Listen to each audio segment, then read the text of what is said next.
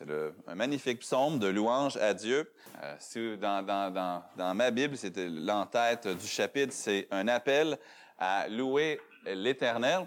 Et puis c'est un chant qui, qui est écrit, un psaume étant un cantique, qui je n'ai aucun doute va tourner nos regards, nos pensées ce matin vers le Seigneur. Le psaume 100, ça nous dit ici, psaume de louange, poussez vers l'Éternel des cris de joie.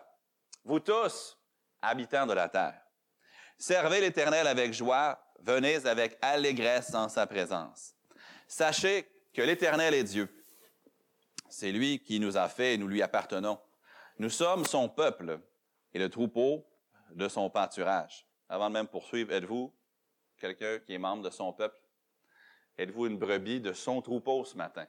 Est-ce que vous savez qu'il est le berger de votre âme? Est-ce qu'il est votre sauveur? Le savez-vous? Le, verset 4. Entrez dans ses portes avec des louanges, dans ses parvis avec des cantiques. Célébrez-le. Bénissez son nom, car l'Éternel est bon, sa bonté dure toujours et sa fidélité de génération en génération. Prions. Père, c'est avec, comme le, jour que nous avons mis à part aujourd'hui est appelé l'action de grâce. Avec cette action de grâce qu'on vient dans ta présence ce matin, en sachant que non seulement tu es le Créateur, tu es notre bienfaiteur, tu es le Sauveur, le Rédempteur, et sans toi, cette vie, ben, premièrement, elle n'existerait pas, et deuxièmement, ce ne serait pas la vie pour laquelle tu nous as créés pour vivre. Tu nous donnes une vie d'abondance, une vie remplie de tes promesses, remplie de ta grâce, ta fidélité, ta bonté. Aide-nous aujourd'hui à le reconnaître et aide-nous également à vivre nos vies, puis à le manifester verbalement aussi d'une manière qui t'apporte gloire et honneur, comme tu es digne. Dans ces minutes qui suivent dans le message, je te demande de nous aider à complètement mettre de côté toute, toute autre chose qui ne se rattache pas à toi, et nous concentrer sur toi, sur ta parole et sur ce que tu veux nous communiquer ce matin. C'est la prière que je t'adresse dans le nom du Seigneur Jésus. Amen. Le grand physicien euh, Isaac Newton, c'est lui qui a découvert, ou du moins qui a quantifié plusieurs choses en science. Euh, on se souvient de l'histoire où il était couché sur un pommier, puis il y a une, pomme, qui est tombée, puis paf, supposément, il lui serait tombé sur le coco. Et après ça, il a commencé à nous expliquer des choses dans la loi de la gravité. Mais le grand physicien, M. Isaac Newton, a énoncé la loi scientifique de l'action et de la réaction. Puis il nous enseigne que l'action est toujours égale à la réaction. Si tu fais quelque chose dans la nature, eh bien, tu vas avoir une réaction qui, selon M. Newton, devrait être euh, égale et aussi de sens contraire on voit que si tu pousses quelque chose, eh bien, ça va avoir une réaction. Si tu lances quelque chose dans l'eau, ça va faire une réaction. Tu vas avoir, tu fais une action, tu vas avoir une réaction contraire. Dans le psaume 100, ça nous amène dans cette loi de l'action et la réaction, mais dans le sens spirituel maintenant. C'est-à-dire pousser vers l'éternel. Pas des chuchotements, ça dit des cris de joie. Vous tous, tout le monde, habitants de la terre. Pourquoi? Verset 3. Sachez que l'éternel est Dieu, c'est lui qui nous a fait. Nous lui appartenons, il dit. Nous sommes son peuple, le troupeau de son pâturage. Verset 5. Car l'Éternel est bon, sa bonté dure toujours et sa fidélité de génération en génération. L'action de Dieu dans ma vie exige une réaction. Soyons francs, par exemple. On n'arrivera jamais dans cette vie à lui-même jamais à une action égale, une réaction égale à son action. Je pourrais jamais lui rendre ce qu'il a fait pour moi. Je ne pourrai jamais agir envers lui dans une proportion à laquelle il a agi envers nous. Mais notre psaume ici nous demande quand même de répondre, de répondre à l'action de Dieu, même si ça ne pourra pas être égal. Cherchez Jérémie 33 avec moi. Si vous avez pris les notes qui étaient dans le bulletin, peut-être que ce verset-là a été transcrit, je me souviens pas. Mais dans Jérémie chapitre 33, et le verset 11, on va revenir dans le psaume 100, mais on va passer quelques instants dans Jérémie 33 et le verset 11. La Bible nous dit ici, les cris de réjouissance et les cris d'allégresse, les chants du fiancé et les chants de la fiancée, la voix de ceux qui disent, louez l'Éternel des armées, car l'Éternel est bon, car sa miséricorde dure à toujours.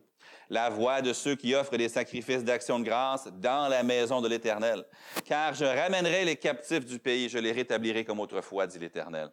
Ainsi parle l'Éternel des armées.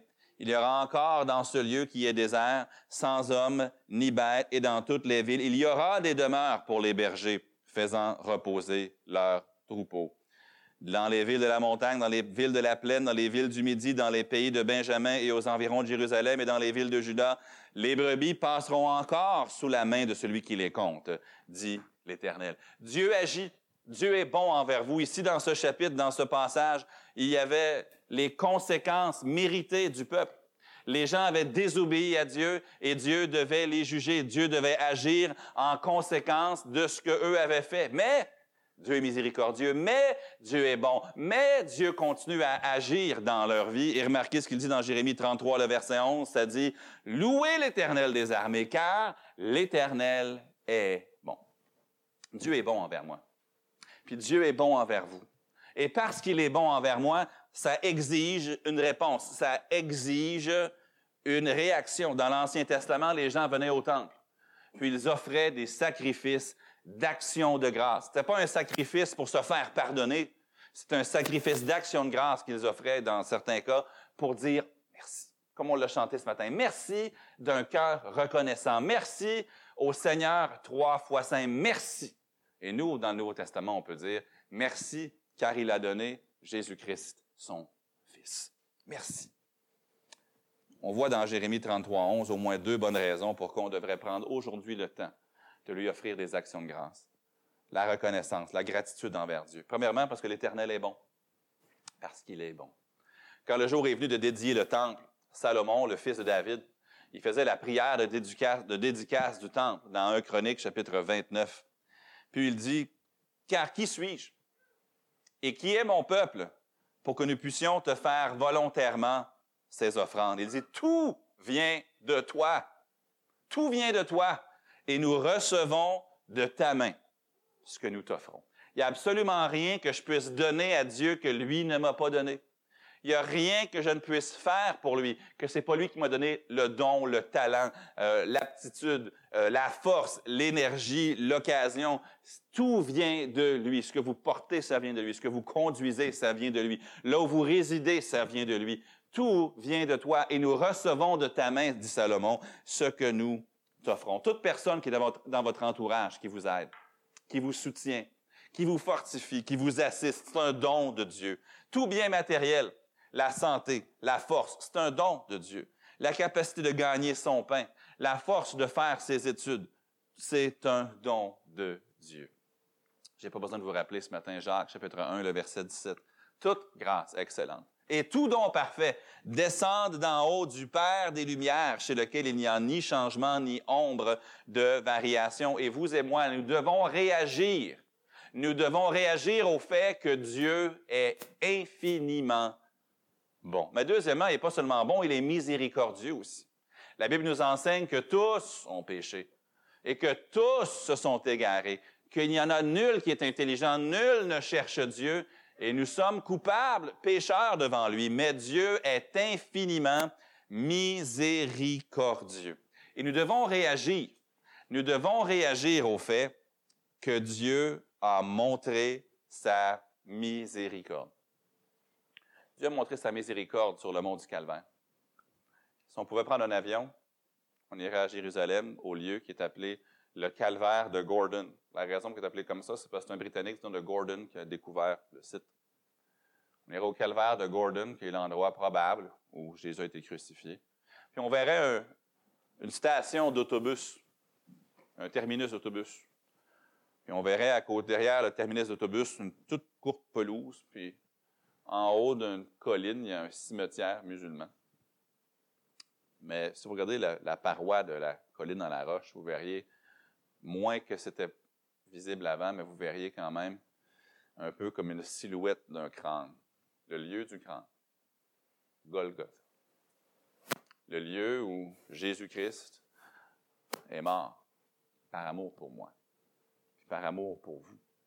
Le lieu où la miséricorde de Dieu envers vous puis envers moi a été vue par les yeux des hommes parce qu'il est miséricordieux. Jésus-Christ a pris sur lui votre péché et mon péché, au complet, en entier. Il a fait un sacrifice unique que vous ne pouvez pas répéter, que vous n'avez pas besoin de répéter parce qu'il est suffisant à jamais et il est miséricordieux et il sauve tous ceux qui par la foi viennent à lui pour lui demander de les sauver d'un cœur repentant. on trouve ici dans le psaume 100 plusieurs impératifs, plusieurs commandements et on doit les mettre en pratique aujourd'hui, demain, puis jusqu'au jour où nous serons, si nous sommes sauvés, dans sa présence face à face. C'est vrai qu'on remarque premièrement le premier impératif qu'on doit faire pour l'action de grâce, puis j'en ai déjà parlé dans mon introduction, mais c'est réagir. Premier impératif, c'est ça, c'est réagir. Nous ne pouvons pas rester passifs devant ce que Dieu a fait. Nous devons réagir. Verset 1 dit, psaume de louange, poussez vers l'Éternel des cris de joie. Vous tous, habitants de la terre. Verset 4 nous dit, Entrez dans ses portes avec des louanges, dans ses parvis avec des cantiques. Célébrez-le. Bénissez son nom. Il faut réagir. L'être humain aime réagir. C'est pas si nous allons réagir, la question c'est à quoi allons-nous réagir? Mais tout le monde réagit. Tout le monde, tout le monde réagit. Il y a un petit, malentendu entre moi et un autre automobiliste sur le boulevard des Sources cette semaine. Je suis convaincu, avec le témoignage de ma femme à l'appui, que j'ai rien fait dans ce cas-là de condamnable.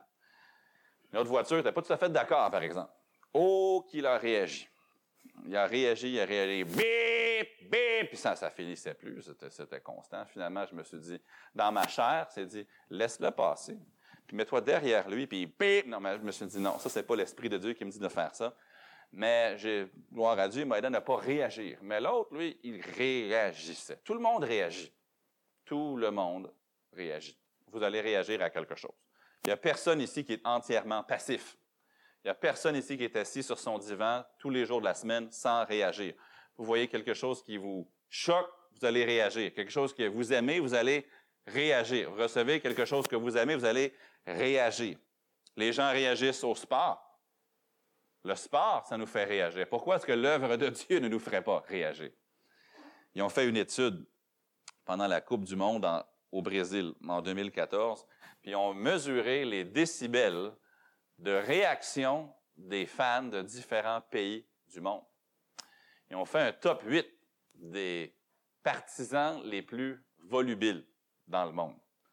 Les huitièmes, maintenant je vous rappelle qu'à 90 décibels, euh, ça commence à être fort, puis qu'ils disent que la douleur pour l'humain va commencer autour de 110 décibels. C'est ce qu'ils disent. Mais à 90 décibels, on trouve l'Allemagne. Donc, si vous vous asseyez avec des partisans allemands, puis ils comptent un but, ils vont réagir à à peu près 90 décibels. Les Belges sont un petit peu plus volubiles que les Allemands, puis eux, à 91 décibels, les Belges vont réagir. Le Costa Rica, ça monte un petit peu plus à 93 décibels. Ensuite, si vous êtes avec les, avec soit avec les Argentins ou avec les Hollandais, les Pays-Bas, eux, ils vont crier quand ils comptent un but à 95 décibels qui vont réagir. Les Colombiens, maintenant, on tombe dans le top 3. La Colombie à 97 décibels.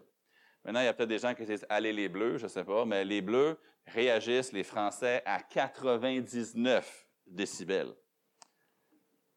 Les Brésiliens, eux, sont dans une classe à part. Les Brésiliens vont réagir quand ils comptent un but à 116 décibels. Donc, si vous êtes assis parmi les partisans du Brésil, je vous encourage à vous mettre des, euh, des protecteurs, OK? Parce que ce sont 6 décibels au-dessus de ce qui peut être considéré la limite de la douleur. Donc, si vous passez trop de temps à les être avec eux, vous risquez d'endommager votre, euh, votre oui. Mais les gens réagissent, puis ils réagissent fort, réagissent avec passion. Maintenant que vous avez cette image-là en tête, relisez avec moi le verset 1, ça dit, poussez vers l'Éternel des cris de joie, vous tous, habitants de la terre. C'est honteux.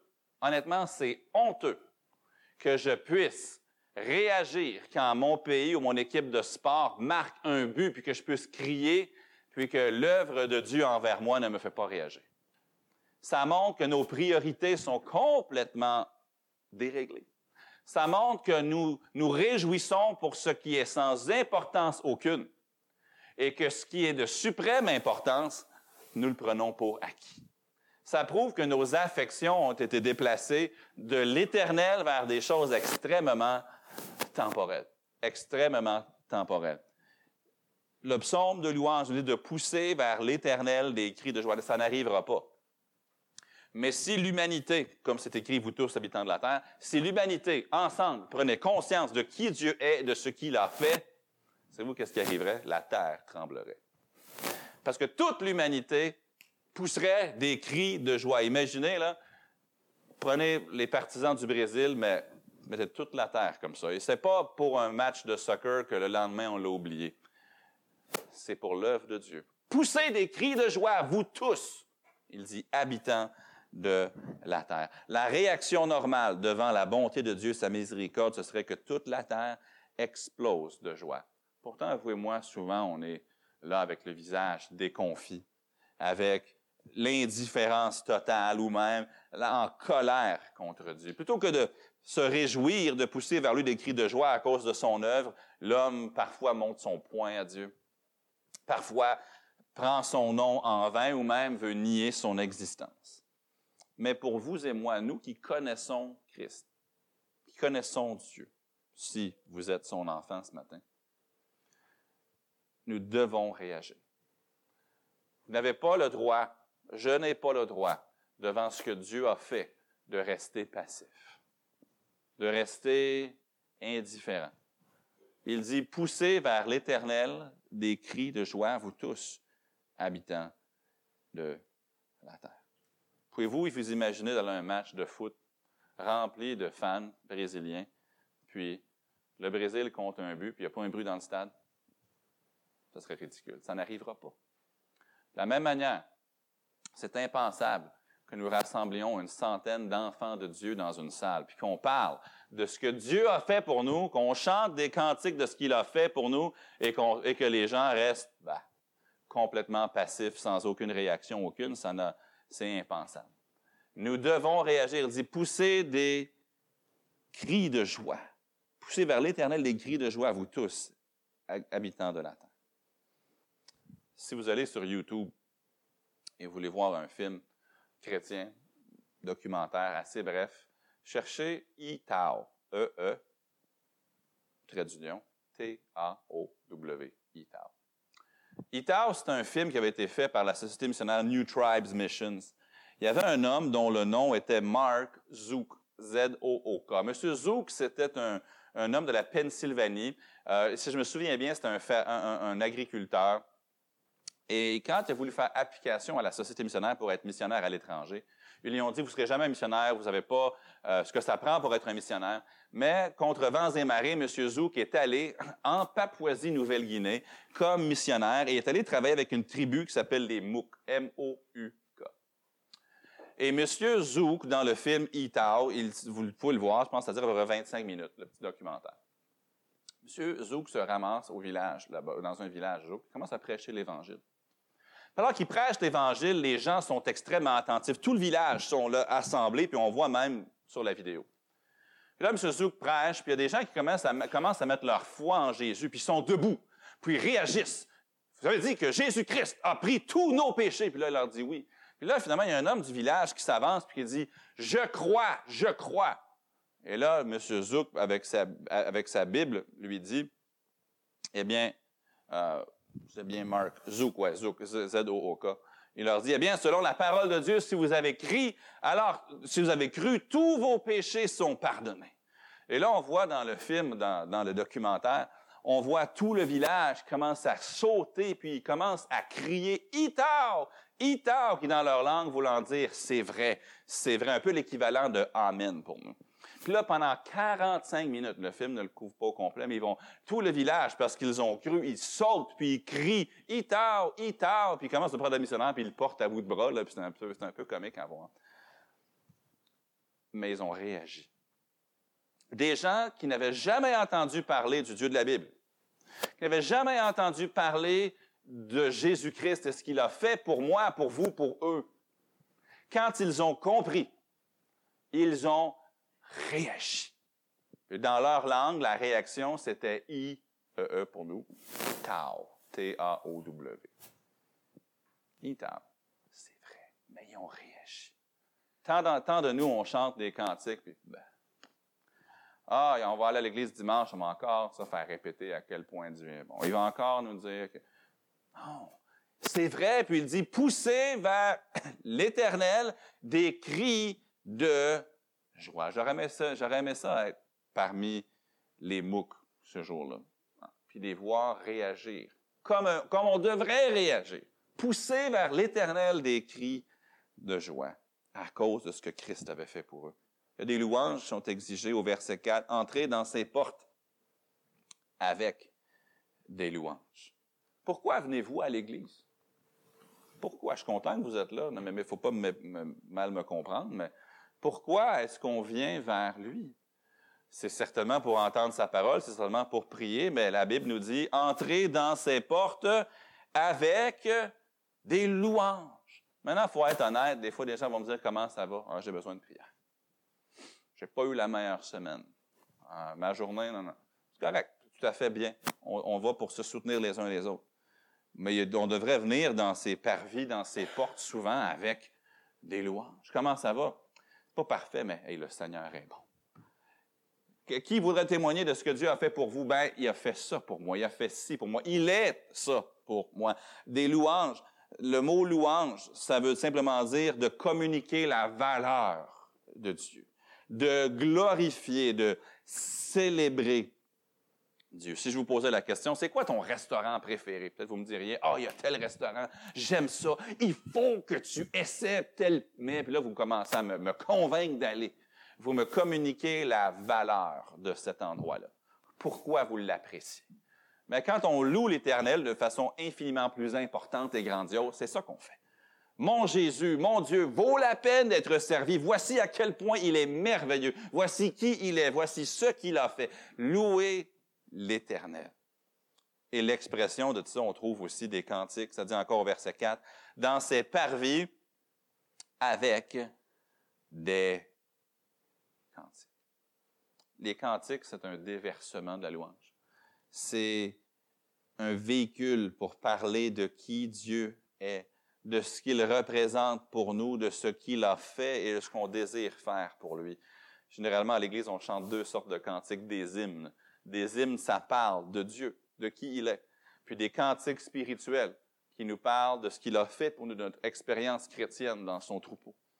Mais on doit chanter des cantiques. Mais non seulement on doit réagir, mais on doit aussi, je crois, agir au verset 2. Marqué, non seulement on doit réagir, mais au verset 2, ça dit, Servez l'Éternel avec joie. Venez avec allégresse en sa présence. Non seulement on doit réagir, mais on doit, au verset 2, agir. Réagir, c'est peut être spontané. Agir, c'est généralement prémédité. Une, réaction, c'est souvent le fruit de l'émotion. C'est bien. L'action, c'est généralement le fruit de la réflexion. Qu'est-ce que je peux faire pour Toujours vivre sa vie par réaction, c'est pas tellement bon. Si financièrement, vous ne vivez que par réaction, hey, ça c'est un bon deal, je l'achète.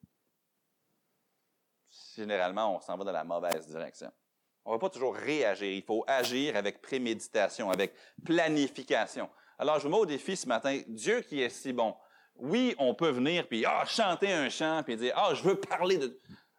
C'est bon de louer Dieu, mais il dit aussi servez l'Éternel si on ne fait que s'assembler, puis même s'il y avait une explosion de joie parmi nous, puis que le reste de la semaine, on ne fait rien pour Dieu, nous n'aurions pas plus obéi à ce que Dieu veut. Il dit réagissez, oui, mais il dit aussi servez l'Éternel avec joie. On doit agir. Réagir, c'est bien, mais agir, c'est aussi nécessaire. La mer morte en Israël, c'est un endroit bien connu un endroit assez spécial parce que tu peux flotter dans l'eau tellement que l'eau est remplie de minéraux. Tu ne cales pas jusqu'au fond. Tu peux vraiment t'asseoir dans l'eau puis sans caler. Mais honnêtement, la mer morte, c'est un endroit assez euh, lugubre dans le sens, c'est un peu, c'est pas un endroit joyeux. C'est un endroit euh, où il n'y a pas de végétation beaucoup. Euh, c'est un endroit moribond, un endroit mort. La mer morte, le nom le dit. Savez-vous pourquoi la mer morte, il y a... c'est mort? C'est parce que le Jourdain, la rivière du Jourdain, part du nord et arrive et se déverse dans la mer morte. Mais il n'y a pas a d'issue. Il n'y a pas d'autres petites rivières qui quittent la mer morte. Donc, la mer morte, elle ne fait que recevoir. Elle reçoit de l'eau, elle reçoit, elle reçoit, elle reçoit, mais elle ne laisse jamais d'eau sortir. La seule façon que l'eau sort de la mer morte, c'est par l'évaporation, laissant donc le sel, les minéraux dans l'eau. Mais il n'y a pas de rivière qui en sort. Il y a des bénédictions qui entrent, mais il n'y a pas de bénédictions qui sortent de la mer. Puis si votre vie, elle est comme ça, je reçois, je reçois de Dieu, je reçois de Dieu, je reçois, mais il n'y a jamais rien qui sort ne, vous ne venez pas me demander où est partie la joie de mon salut.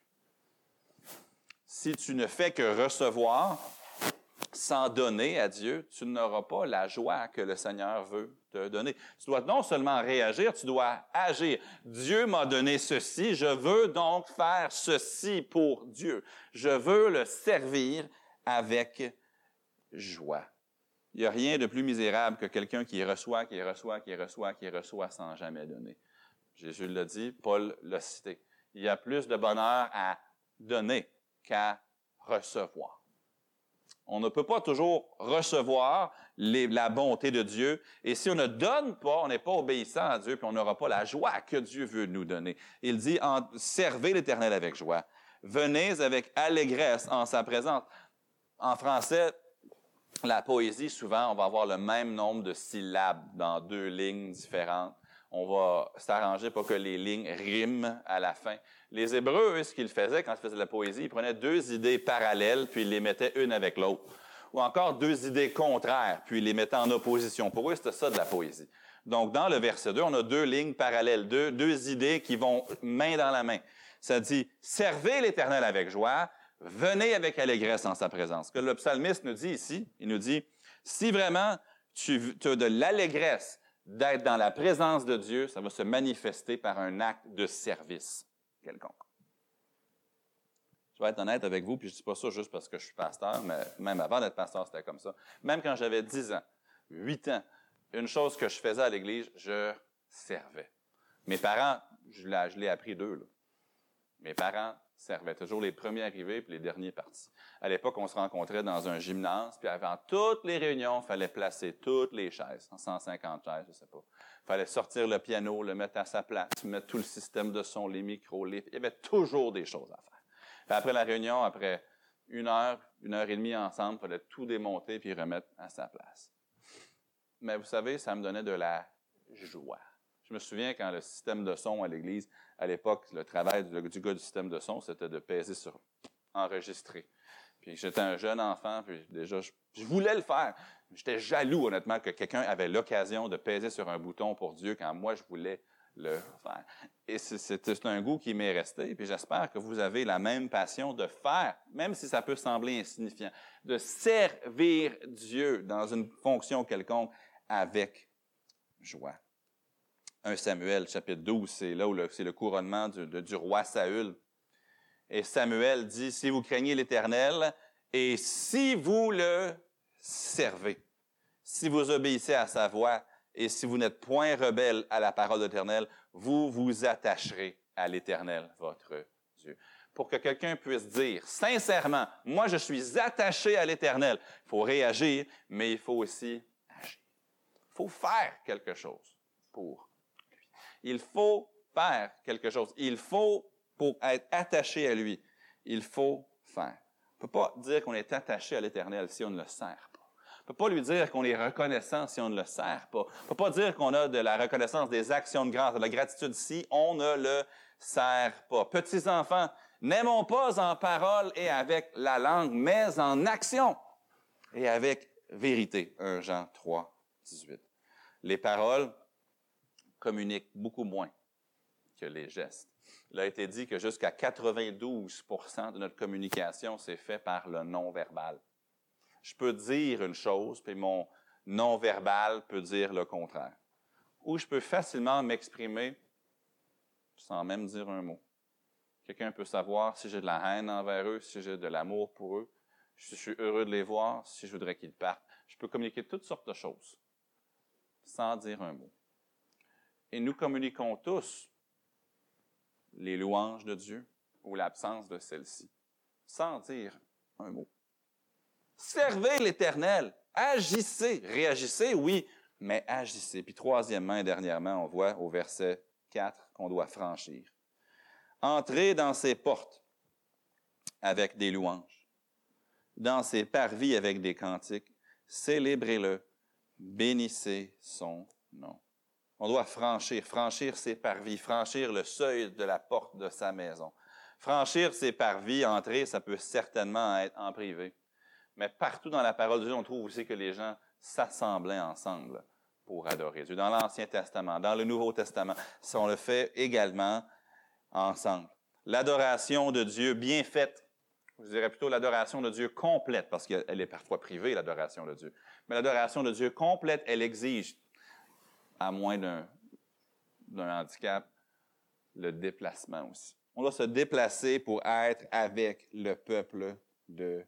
David dit dans le psaume 116 qu'il allait louer l'Éternel dans la maison de l'Éternel au milieu de Jérusalem. Oui, louer l'Éternel, ça se fait en privé, mais ça se fait aussi en présence de témoins. Ça se fait avec une redevabilité envers le peuple de Dieu. Frères, sœurs en Christ, vous avez un ministère public. Ce n'est pas vrai? Jamais que je vais en avant, moi, je n'ai pas de ministère public. C'est faux. Peut-être que vous n'êtes pas pianiste ou musicien ou chanteur ou prédicateur ou enseignant, mais vous avez un ministère public. Quand vous venez ici et que vous nous montrez par votre disposition que vous louez l'Éternel, quand vous élevez la voix pour chanter les cantiques, vous êtes en train de rendre témoignage et vous êtes en train de louer Dieu. Vous êtes en train de le servir publiquement. Le mercredi soir, quand vous venez, puis vous vous asseyez après un effort d'être là et que vous priez avec un frère ou avec une sœur, vous avez un ministère public. Je vous le prouver. C'est dans Hébreu chapitre 10, le verset 24 et le verset 25. Ça dit, veillons les uns sur les autres pour nous exciter, pas pour nous décourager, pour nous exciter à l'amour et aux bonnes œuvres. Là, il explique, n'abandonnons pas notre assemblée, comme c'est la coutume de quelques-uns, mais exhortons-nous réciproquement, et cela d'autant plus que vous voyez s'approcher le jour. Que vous voyez s'approcher le jour. Moi, je suis encouragé de voir vos visages ce matin. Dans une moindre mesure, j'essaie de pas y penser pendant que je prêche, mais je suis découragé de certains visages que je ne vois pas. Mais vous aussi. Il y a des gens que vous voudriez voir ici ce matin, que vous les cherchez. Et le fait qu'ils ne sont pas ici, ça ne vous encourage pas. Mais s'ils avaient été ici, ou s'ils avaient été, on n'a pas de réunion ce soir exceptionnellement, mais s'ils étaient ici le dimanche soir ou le mercredi soir ou à un autre événement quelconque, ça vous encourage. Ça, c'est le ministère public. Ben, moi, tout ce que j'ai fait dimanche, je me suis pointé. C'est déjà ça. C'est déjà un ministère public d'encouragement, de veiller, de s'exciter à l'amour et aux bonnes œuvres. Et si en plus, vous ouvrez la bouche pour dire à qui que ce soit que l'Éternel est bon, ce que Dieu a fait pour vous, là, vous avez vraiment servi le Seigneur de façon irremplaçable et de façon publique. C'est bon, c'est nécessaire d'entrer dans ses portes avec des louanges, dans ses parvis avec des cantiques. C'est bon, c'est nécessaire de franchir le seuil de la maison de Dieu. Je connais pas tout le monde qui est ici ce matin. Je ne sais pas si notre Église est dans une distance raisonnable pour votre famille.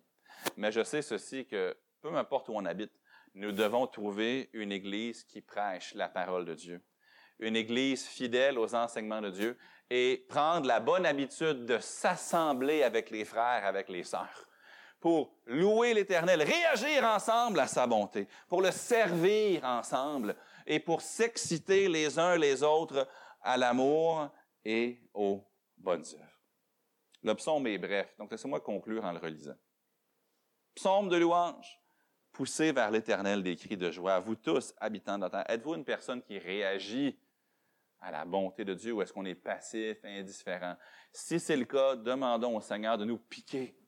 Seigneur, aide-moi à apprécier à nouveau, à réagir à ta bonté avec des actes de reconnaissance, d'action de grâce. Servez l'Éternel avec joie Venez avec allégresse en sa présence, qu'est-ce que vous faites pour lui? Que faites-vous pour lui? Le servez-vous? Ou êtes-vous plus servi? Sachez que l'Éternel est Dieu. C'est lui qui nous a fait et nous lui appartenons. Nous sommes son peuple, le troupeau de son pâturage. Jésus nous a dit, je suis le bon berger. Maintenant, ce n'est pas tous les êtres humains qui sont ces brebis. Dans la Bible, ça dit qu'il y en a qui sont des brebis, c'est-à-dire qui appartiennent à Christ. il y en a que la Bible appelle des boucs, ceux qui n'appartiennent pas à Christ. Et tout être humain est soit une brebis de Christ ou un bouc. Comment je deviens une brebis de Christ? En allant à l'Église? Non. En étant religieux? Non. En grandissant dans un foyer où les parents aimaient Jésus? Non. Il faut que chaque personne reconnaisse qu'il ou elle est pécheur, pécheresse, qu'on a offensé Dieu. Il faut reconnaître que le sacrifice de Jésus-Christ à Golgotha, son sacrifice sanglant, était suffisant. Puis par la foi, la confiance en lui, on doit lui demander de nous sauver, de nous pardonner nos péchés, pas sur la base de ce qu'on fait, mais sur la base de ce que lui a fait à la croix. Demander de nous sauver. C'est comme ça qu'on devient une brebis, qu'on est dans le troupeau de son pâturage. Verset 4. Entrez dans ses portes avec des louanges, dans ses parvis avec des cantiques. Célébrez-le. Bénissez son nom. Merci d'être ici ce matin parce que ça m'encourage, moi. Je vous dis merci à mon nom personnel. Et je suis convaincu que si vous avez la bonne habitude d'entrer dans ses parvis, vous avez un ministère irremplaçable. Car l'Éternel est bon. Oh, il est. Sa bonté dure toujours et sa fidélité de génération en génération. Jour de l'action de grâce. On pourrait passer la journée, puis demain, puis la semaine. On, ne pourrait pas épuiser les sujets de ce qui Dieu est et de ce que Dieu fait. Mais nous sommes venus ce matin, puis on a déjà ensemble collectivement réagi à sa bonté par des cantiques, par des témoignages. On va le faire tantôt. Mais j'espère que chaque personne ici va repartir avec cette idée aussi. Qu'est-ce que je peux faire pour lui? Qu'est-ce que je peux faire?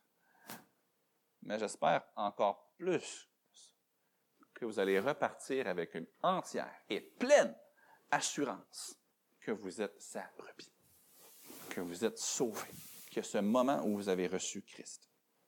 Mais j'espère aussi que si vous avez reçu Christ, vous êtes assidu et fidèle dans une assemblée à franchir ses parvis, à venir adorer, prier, chanter, enseigner, servir et veiller les uns sur les autres, nous exciter les uns les autres à l'amour et aux bonnes œuvres. Si vous n'avez pas une bonne église qui prêche la Bible ou vous assistez régulièrement, vous êtes les bienvenus ici. Mais sinon, trouvez une assemblée où vous pouvez être fidèle et régulier et nous exciter les uns les autres à l'amour et aux bonnes œuvres et être de la même manière provoqué pour le bien. Il en est digne. Pourquoi? Il est bon. Sa miséricorde toujours. Il prend soin de nous comme un, un berger prend soin de ses brebis. Et il mérite qu'on entre dans ses portes avec reconnaissance. Prions. Éternel, c'est pas toujours dans nos habitudes. Peut-être qu'on parfois on est trop euh, réservé pour notre propre bien. C'est bon d'être tempérant, c'est bon d'avoir une maîtrise de soi. Cela étant dit, parfois on devrait peut-être réagir à ta bonté beaucoup plus que nous ne le faisons. J'apprécie des exemples de gens, comme je l'ai mentionné tantôt, la tribu dont je parlais, qui, ayant compris l'Évangile, ayant cru, ont réagi littéralement en poussant des cris de joie à cause de ton œuvre pour eux. Et je te demande pardon pour mes fréquentes saisons d'indifférence où mes passions se tournent parfois vers des choses qui sont sans importance, où mes cris de soi-disant joie viennent de choses qui n'ont aucun rapport avec toi. Mais merci pour ta patience et ce matin, ce que je veux faire, c'est te louer. Je veux que tous sachent à quel point tu es grand, à quel point tu es bon, à quel point je t'aime, que tous sachent ce que tu as fait pour moi. Et Père, aide-nous, chacun, chacune, qui sommes tes enfants, à te servir, à ne pas être passif, à ne pas être comme la mère morte qui reçoit, mais qui ne redonne pas.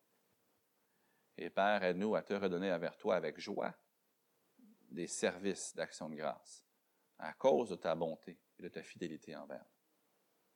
Puis aide-nous à être fidèles, à nous encourager les uns les autres, à continuer à donner des actions de grâce, à continuer à louer, à continuer à te célébrer, collectivement, en privé aussi, oui, mais collectivement, à franchir les seuils de ta maison pour venir te louer. Et s'il y avait quelqu'un ici aujourd'hui qui n'a jamais mis sa foi en Christ comme sauveur personnel, qu'aujourd'hui soit le jour du salut pour eux. C'est ma prière dans le nom du Seigneur Jésus.